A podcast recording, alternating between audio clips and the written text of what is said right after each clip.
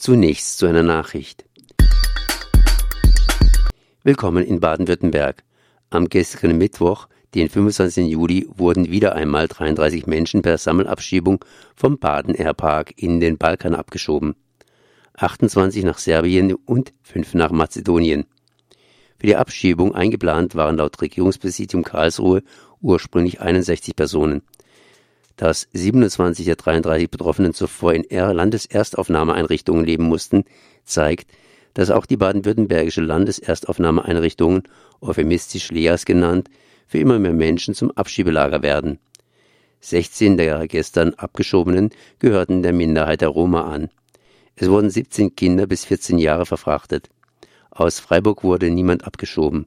Allerdings soll es in den letzten Wochen mehrfach Abschiebungen auch aus dem Freiburger Landeserstaufnahmelager in der Lörracher Straße gegeben haben.